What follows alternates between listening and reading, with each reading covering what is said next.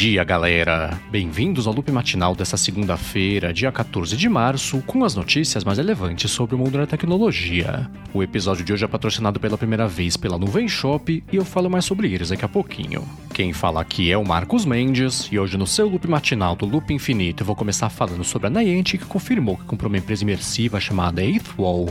Ela tem uma tecnologia de visão computacional que abre caminho para a galera poder fazer experiências imersivas direto lá para o pessoal poder acessar pela internet e sobre caminho, né, para mais gente conseguir acessar conteúdos imersivos aí, se depender tanto aí do hardware do telefone. A Niantic falou que essa compra da Wall vai acelerar ainda mais o que eles querem fazer com o Niantic Lightship, que é basicamente aí o metaverso da empresa, mas não quis falar sobre os valores envolvidos aí nessa aquisição.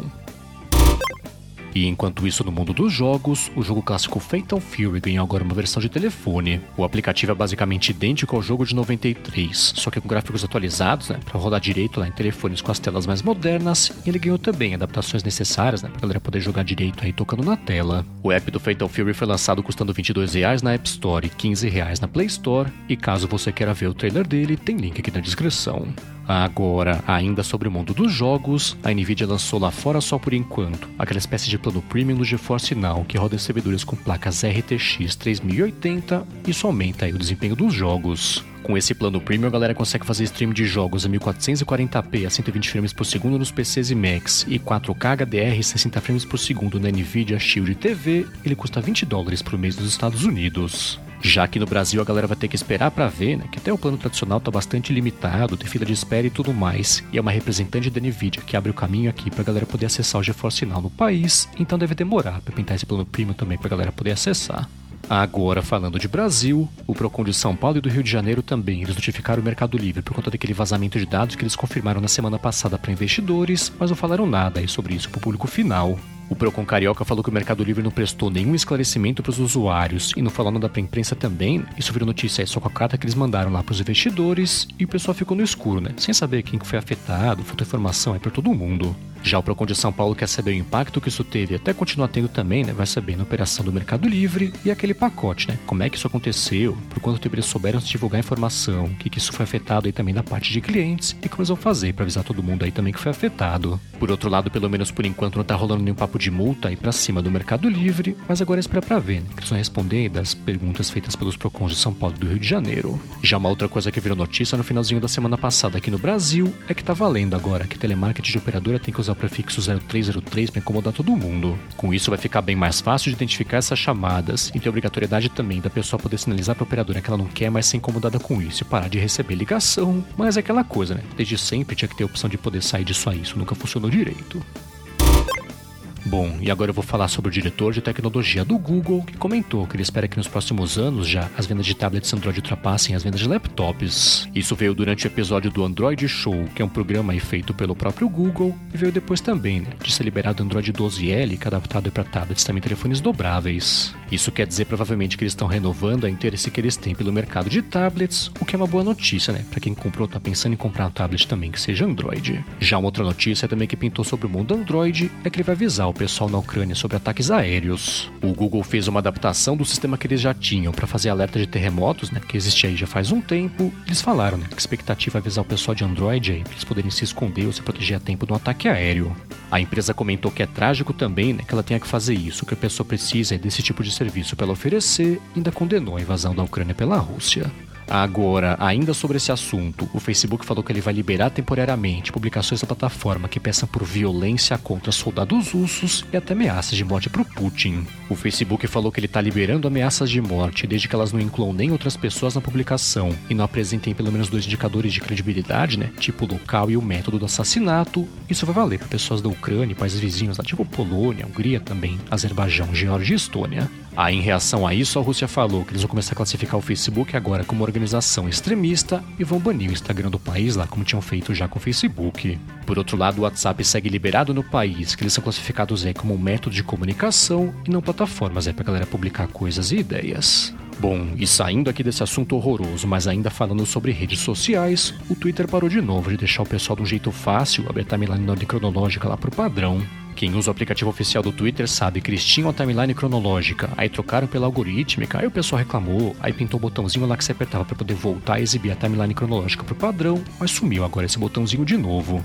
Ao invés disso, agora na parte de cima da interface vão ter duas abas, que são a Home e Latest Tweets. E é aquela coisa, né? Se você gosta de usar a timeline cronológica, agora toda vez que você abrir o Twitter vai ter que tocar nessa aba aí de Latest Tweets, você não consegue, pelo menos por enquanto, né? Colocar essa aba aí como padrão para abrir no aplicativo.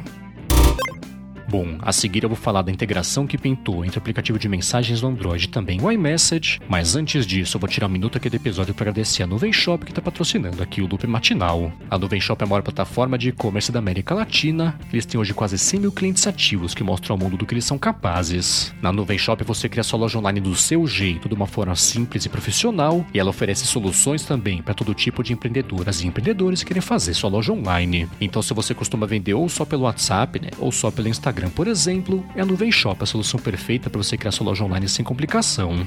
Ela deixa você escolher seu meio de pagamento e também seus meios de envio, e ainda oferece vários serviços de integrações né, com parceiros para ajudar a potencializar ainda mais seu negócio. Você consegue integrar sua loja online com os marketplaces aqui do Brasil, consegue integrar também com Instagram, com Facebook e com WhatsApp. Você integra também com mais de 150 apps e ferramentas para coisa tipo solução de venda online para vender brinde, oferecer brinde, né, fazer kit de produto, automação também, parte de suporte, controle de estoque, enfim. Para conhecer melhor as soluções da Nuvem Shop, você vai no arroba Nuvem Shop no Instagram ou passa aqui na descrição do episódio, pega o link direto que eles fizeram aqui especial para ouvintes do Loop Matinal, ainda se aproveita 30 dias de graça lá para poder vender com eles. Mostre ao mundo do que você é capaz e crie sua loja online na Nuvem Shop. Muitíssimo obrigado Nuvem Shop por ter se tornado aqui a nova patrocinadora do Loop Matinal.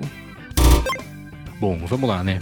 Um problema que nem é muito comum aqui no Brasil, na verdade, mas que rola muito lá fora, é que no grupo de conversa com pessoas que tem lá tanto o iMessage da Apple quanto as mensagens lá do Google, quebra tudo lá. A parte de integração de coisas bacanas para de funcionar. O que rola é que o iMessage tem reações, tipo aquela risadinha, né? E tem, sei lá, exclamação, tem interrogação também, tem like, dislike, tem coração também e tudo mais, mas isso quebra quando a conversa em grupo lá envolve também pessoas com Android.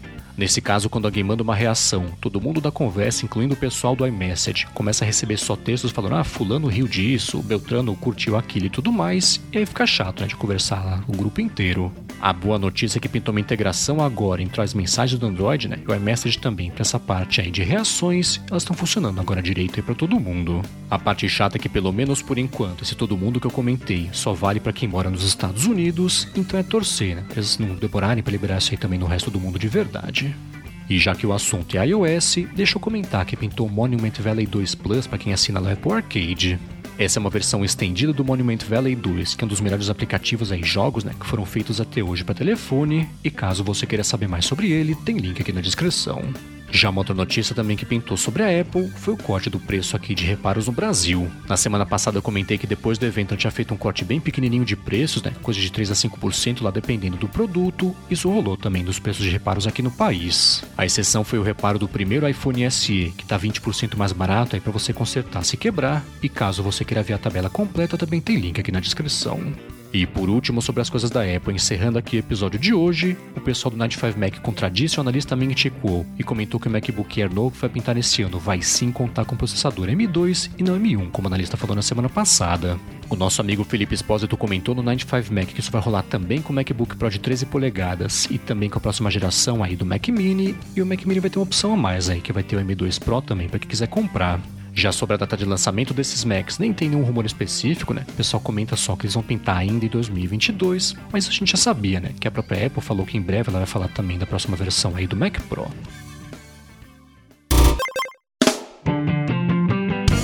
É isso aí, galera. O loop matinal do Loop Infinito vai ficando por aqui. Se você quiser se inscrever no canal do Loop Infinito no YouTube, o link tá aqui na descrição do episódio lá no loopmatinal.com, junto com os links das notícias que comentei hoje. Já se você quiser falar comigo no Twitter, procura por MVC Mendes que eu tô sempre por lá. Obrigado pela audiência, obrigado ao Nuvem Shop também pelo patrocínio aqui hoje do Loop Matinal, e eu volto amanhã de manhã. Falou!